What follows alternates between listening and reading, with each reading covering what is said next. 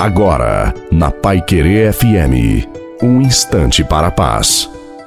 Povo santo, povo amado de Deus, uma boa noite, uma boa noite também à sua família. Coloque a água para ser abençoada. Nunca perca a esperança.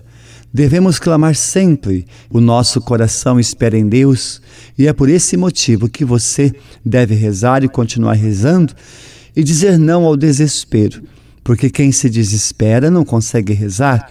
No desespero, corre-se o risco de perder a fé e o amor de Deus. Portanto, clame ao Senhor em todas as circunstâncias e não deixe apagar a sua esperança, a esperança do seu coração. Mantenha acesa a sua esperança e a sua fé.